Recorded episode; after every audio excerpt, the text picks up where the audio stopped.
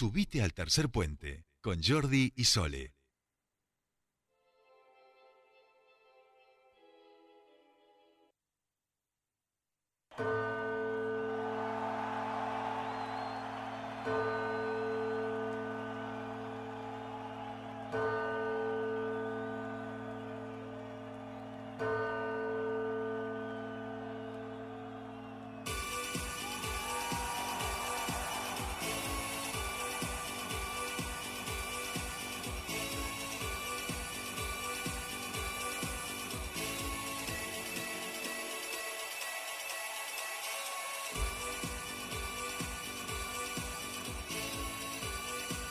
Y ya estamos aquí, último bloque de tercer puente, 17 y 12 minutos. Y por supuesto le damos la bienvenida a nuestro querido Gustavo Giorgetti para que charlemos un ratito de tecnología. Gus, muy buenas tardes, te saludan Sol y Jordi, bienvenido a tu espacio.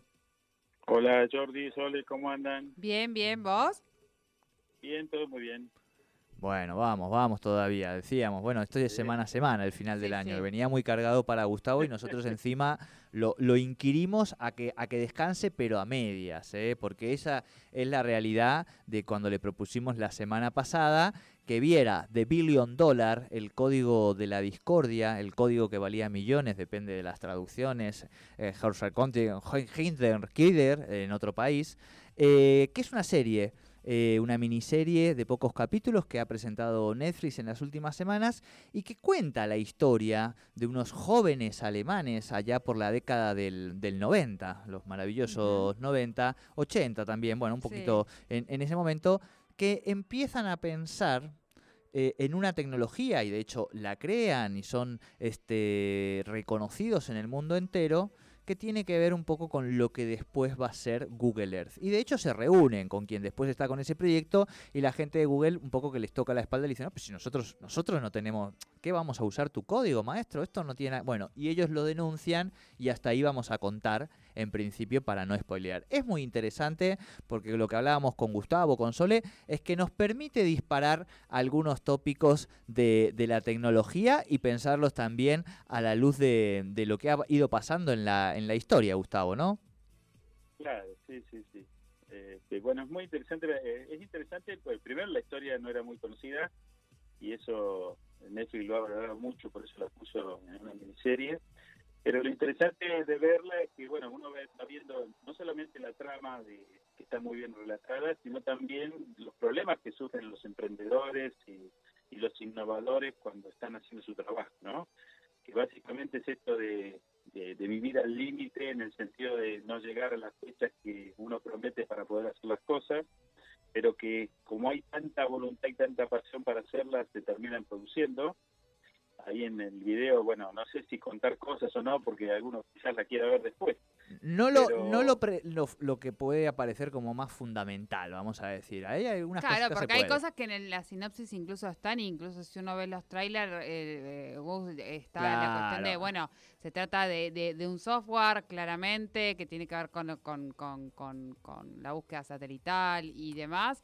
Eh, o sea, eso es, es- es obvio, es evidente, y que la crea una persona que está reclamándole Ha- a Google, Hagamos ¿no? así, si les parece, eh, Gustavo. Pasamos un poquito del teaser, como para que eh, contemos lo que cuenta Netflix también, así este, vamos por ese camino. ¿Te parece, Gus? A ver, repetime ese último que me hizo un poquito de, re- de eco acá. Perdón, no, te ¿Qué decía pasamos? que pasamos un fragmentito del teaser, del tráiler, de cómo lo, nos Sí, lo propone este Netflix y comentamos. Dale, dale. Creamos uno de los inventos más importantes de la era digital. ¿En qué año fue eso? En 1994. ¿Y en qué año lanzó Google Google Earth? En 2005. ¿Cómo es posible que TerraVision y Google Earth sean absolutamente iguales? Comenzó a principios de los 90 en Berlín. ¿Eso es un algoritmo? Sí. Yo sé arreglarlo. Pero lo único que se me daba bien era programar. Imagina que pudieras volar desde el espacio hasta cualquier sitio que quisieras de la Tierra. Y será revolucionario. Nos gusta su proyecto. Enhorabuena. Gracias. Nunca se había intentado nada parecido. ¿Tienen un equipo capaz de desarrollar el proyecto? Me apunto. Todo el mundo quería escribir sobre Terravisión. ¡Wow!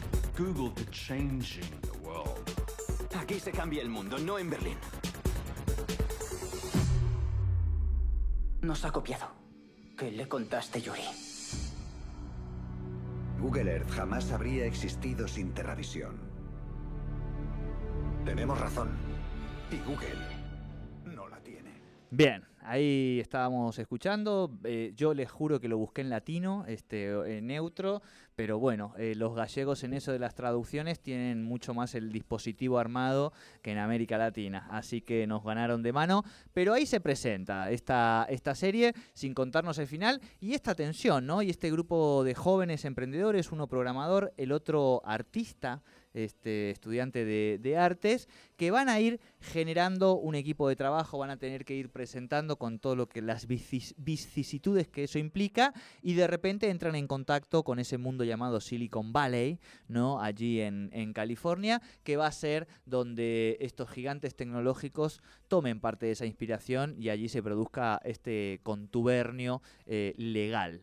¿Qué pasó en el contubernio legal? Bueno, miren la serie, hasta ahí les contamos. ¿Te parece, Gus? Está, perfecto, está perfecto.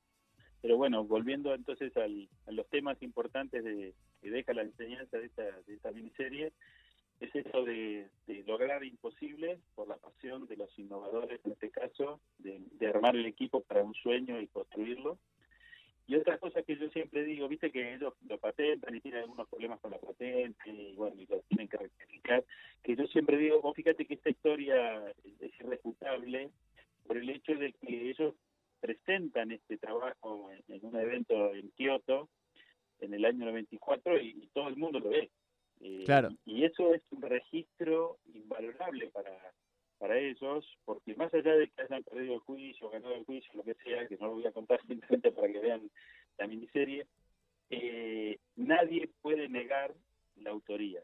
Y este es el valor grande que tiene el hecho de mostrar las ideas, mostrar las ideas, pero públicamente, no contarlas este, en un bar este, a alguien para para que quede ahí en el secreto, sino contarlas a todo el mundo a- a- a- en forma abierta, porque son registros y hoy más que nunca, eh, ya fueron esos en esos años y ahora más que nunca, pasan a ser registros imborrables, ¿eh? porque Internet, borrar las cosas de Internet es muy, muy difícil. De Entonces, esto, el valor que tiene el, el hecho de tener eso funcionando por allá por el 94, este, bueno, le da mucho peso a toda la historia, ¿no? Más allá de que incluso si después se meten, más allá de la película, si lo que voy a contar en la película, hay trabajos hasta de, una de Stanford, eh, RCI, que es Stanford Research Institute, un instituto de, de investigación de Estados Unidos, eh, que es independiente, que también este, aparecen registros de ellos en esa época con el mismo nombre incluso, con Terravisión, Ujú. tratando, que yo hasta dudo de cuándo pusieron esos registros, ¿no? Pero lo que voy es el hecho de, entonces, eh, rescato el tema de la pasión, de haber hecho algo que era imposible hacer en ese momento, y eso tiene que tener un reconocimiento. El hecho de mostrarlo y publicarlo lo más públicamente posible, eh, blockchain es eso, ¿no? Blockchain Claro, es, este es- algo para que todo el mundo lo, co- lo sepa. Entonces, eh, el hecho de publicar cosas es, es fundamental, no guardarse las ideas, sino publicarlas. Es, pareciera paradójico, a veces, ¿no? Porque estoy diciendo que, que las cuentes y en realidad se las roban, muchas de las grandes ideas se roban. Este, uno de los pecados más grandes que hay en la industria de la tecnología es, es no reconocer la autoría. Ese es pienso que es el pecado más grande que hay. Hay que reconocer a aquel que, que fue capaz de, de acuñar la invención y la idea, más allá que después eh, la innovación la puede terminar haciendo otro, ¿no? Pero Claro, el claro. no se debe matar. Y ahí, ahí Este- señalabas, ahí señalabas, Gustavo, esta cuestión, ¿no? De, de, de, de que, de- que de- debe tener ese reconocimiento de ellos incluso en ese momento, claro, porque uno tiene que, que Te escucho muy bajito, Sole, porque estás media lejos del, del- del teléfono. uno tiene que centrarse en, eh, en, en- en que en aquel momento, estábamos hablando de los 80, estábamos hablando del inicio en algunos lugares de Claro. Internet y que no, no, no, no- era impensado. Entonces, creer en lo que estaban haciendo y seguir impulsándolo me parece que es como, es como Sí, el sí. mensaje, ¿no? Exactamente, es el gran mensaje y que se puede, ¿no? Y que se pudo, lo, pudieron hacer en, circunstancias este, eh, que no estaban dadas las condiciones. Y, lo lograron hacer. Y eso es un valor este, y ese es el, potencial de la innovación. ¿no? Después, eh, eh, las grandes empresas lamentablemente son grandes y tienen una inercia. Claro. Algún día podemos hablar de los tamaños relativos y, qué pasa cuando una muy chiquita se junta con una muy grande. Que yo tengo mis teorías respecto a eso. Pero eh, muchas grandes a veces usan, bueno, yo he visto presentaciones donde alguien hace una, una buena presentación de algún, nueva, de algún nuevo desarrollo tecnológico y viene una grandota y te dice, ah, pero eso lo estamos haciendo nosotros. Entonces eh, le, quitas todo el mérito al, nuevo desarrollo y evitas que esa, esa nueva startup o lo que sea se pueda desarrollar, ¿no?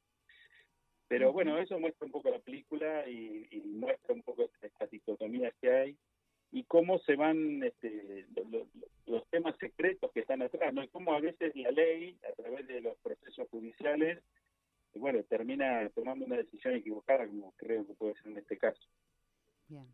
Pero, pero creo que es interesante, vale la pena y vale la pena ver lo que pudieron hacer muchos años antes, ¿no? Que eso también tiene muchísimo valor. A veces también hacer las cosas antes este, y mostrarlas no, no es lo adecuado, claro. hay que esperar que estén las condiciones dadas y hay que esperar. Claro, claro. Eh, adelantarse en el tiempo tampoco es, eh, no siempre es, ser un visionario tiene sus, sus precauciones, digamos, ¿no? Hay que tiene que tener también sus precauciones. Sí, en esto que vos estás diciendo es total, pero además también, eh, y creo que también este debate tiene que ver con el hoy, que es, bueno, le hemos dado a estas empresas tecnológicas un poder inaudito, digo, nunca antes se les había dado ese poder, ¿no?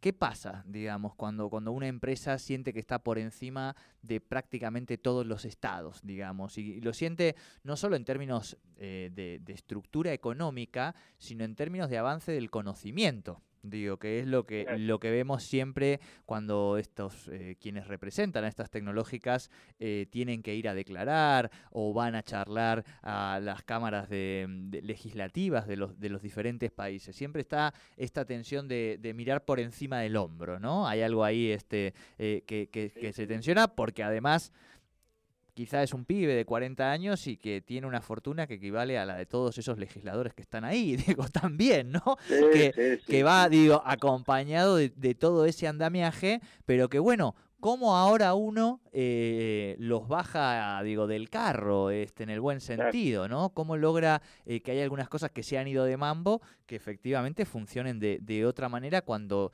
esos sectores son tan poderosos hoy en día, ¿no? Sí, Bueno, el, cambio es la única solución a todos esos problemas y la innovación misma, ¿no? Eh, el hecho de, empezar a... Bueno, de hecho, algunos, bueno, no sé si la gente de Facebook, ¿quién ha pedido, necesitamos que nos regulen, ¿no? Dijeron en algún momento. Esto, esto de las reglas de convivencia digital tiene que ver con esto. O sea, si no hay reglas, siempre va a haber abuso de poder, porque puede concentrar eh, determinado tipo de información. Entonces, eh, preservar mejor los datos, que realmente todo eso se cumpla, que existan leyes que, lo hagan cumplir, bueno, va a ir, no va a ser instantáneo, pero va a ir llevando a una transformación en ese sentido también. Em, perdón, me, me, gustaría preguntar también sobre lo anecdótico y en eso por ahí capaz que, que, vos estás más al tanto que yo, que no estoy hurgueteando tanto en la tecnología, y me refiero a eh, uno le da la sensación, en, eh, volviendo a lo que se relata en esta película y el hecho que ocurre, que eh, hay muchos de estos, tal vez con emprendimientos menos o con descubrimientos menos, grandes, pero sí hay muchos de, estos alemanes, de estos jóvenes alemanes, que eh, no han podido luego mm, ir contra Google o, o contra, pero muchas empresas, estas empresas también se han basado en ese robo, vamos a ponerle, robo de, ideas o de tecnología. No sé si hay, hay otros casos o es muy común. No sé si hay alemanes, pero sí A mí me termina dando la sensación y es como, es como bueno, David contra Goliat. El pez grande se come al chico, digamos. Claro. Claro, claro. Sí, sí, sí, es así, es así. Hay muchísimos casos, eh, no son los únicos. Bueno, la historia de Microsoft es lo mismo, ¿no? O sea, cuando claro. este, vendieron a IBM un sistema que no tenía, lo fueron a comprar por 50 mil dólares, se lo vendieron a IBM y hicieron la gran diferencia. Y lo mismo Apple con Xerox, cuando vieron el mouse que el pobre tipo que lo inventó, claro. no, se lo podían vender a su propia compañía ni, ni explicárselo, y lo vieron de afuera y dijeron, uy, con esto hacemos dulce y bueno, tomaron como tecnología propia. Entonces, este robo, este concepto de robo de ideas eh, es permanente. Eh, por eso yo defiendo mucho eh, el hecho de que se reconozca la autoría eh, y eso para eso se requiere que la gente lo sepa. Hoy se podría registrar una blockchain, antes había que mostrarlo, pero bueno, son distintas vías para hacer lo mismo. Eh, pero por otro lado tiene que ver también con los ecosistemas. eh, por eso tanto tanto molesto con el tema del ecosistema abierto como integrabilidad y demás, porque eh, una, una empresa como esta, una pequeña empresa como esta, en un ecosistema digital abierto hubiera hecho la diferencia y en un e- en ecosistemas cerrados como los que estamos acostumbrados, porque estas empresas justamente los manejan de esa forma, este, bueno, no, no, no pueden prosperar. Pero este es- esta es la lucha siempre de, de la centralización y la descentralización, ¿no? Es permanente. Por más que sea tecnológica una organización, Sí, sí, pasa en los clubes de fútbol, en las escuderías de la Fórmula 1, este, lo que quiera, Exacto. lo que quiera. Eh, el hombre, decía Nietzsche, no busca la felicidad, busca el poder, ¿no? Y algo, Exactamente. y algo de No, eso. no, por eso, por, eso tenemos que tender a, la descentralización y cuanto más descentralizado es, más, más posible que pequeñas ideas o grandes ideas innovadoras se puedan cristalizar, ¿no? Por eso el ecosistema es fundamental. O sea, crear el ecosistema es crear las condiciones para que las buenas ideas prosperen, no para que sean fagocitadas por el- el que está al lado que es más grande, ¿no? Tal cual, tal cual. Bueno, eh, le hemos hecho una... Así que una- véanla, véanla. Véanla, véanla, Que la vean. Exactamente. Eh, sugerimos que la vean. Eh, te cuento, Gustavo, que te dejó un saludo el anterior entrevistado, Ernesto Figueroa, del NQN Lab, donde hablamos un poco y te nombramos en relación a, a los gobiernos abiertos, a la transparencia, a la necesidad justamente de, de socializar este, desde los distintos estratos y agentes del Estado eh, el conocimiento y todas estas cuestiones. Así que, bueno, nos ha quedado un programa lindo, lindo en esta última parte también, ¿eh? Em, Gus, tengo un delirio para cerrar el programa. El Sole me miró como diciendo es un delirio. Bueno, sí, es un delirio, pero para que se entienda que es, es un delirio como para, Que para podés decir que no también y decir no, no, vas- no, esto no, es- podés decirme, sí, es un delirio, pero digamos, que se entienda que lo planteo como para abrir una puertita también a otros espacios del conocimiento. ¿Qué puede hacer la tecnología en un problema eh, tan autóctono y tan irresoluble, parece, en el último tiempo para los argentinos y argentinas, como es la inflación?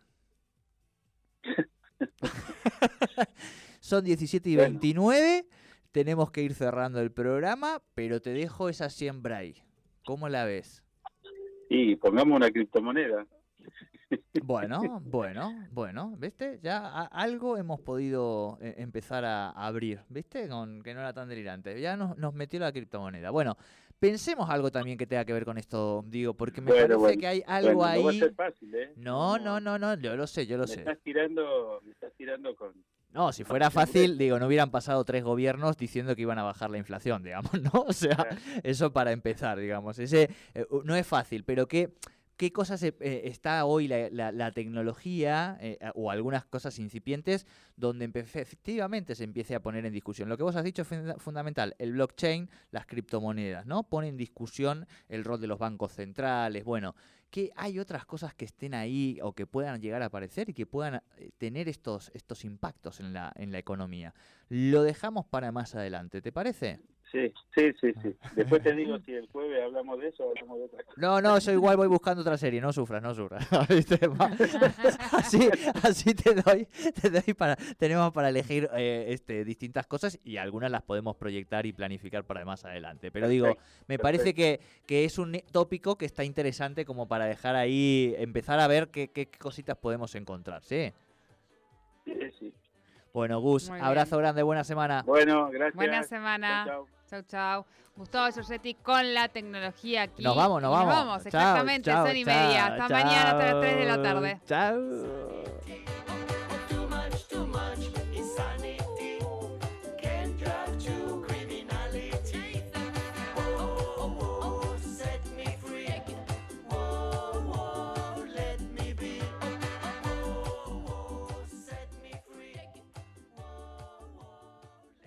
Radio 10.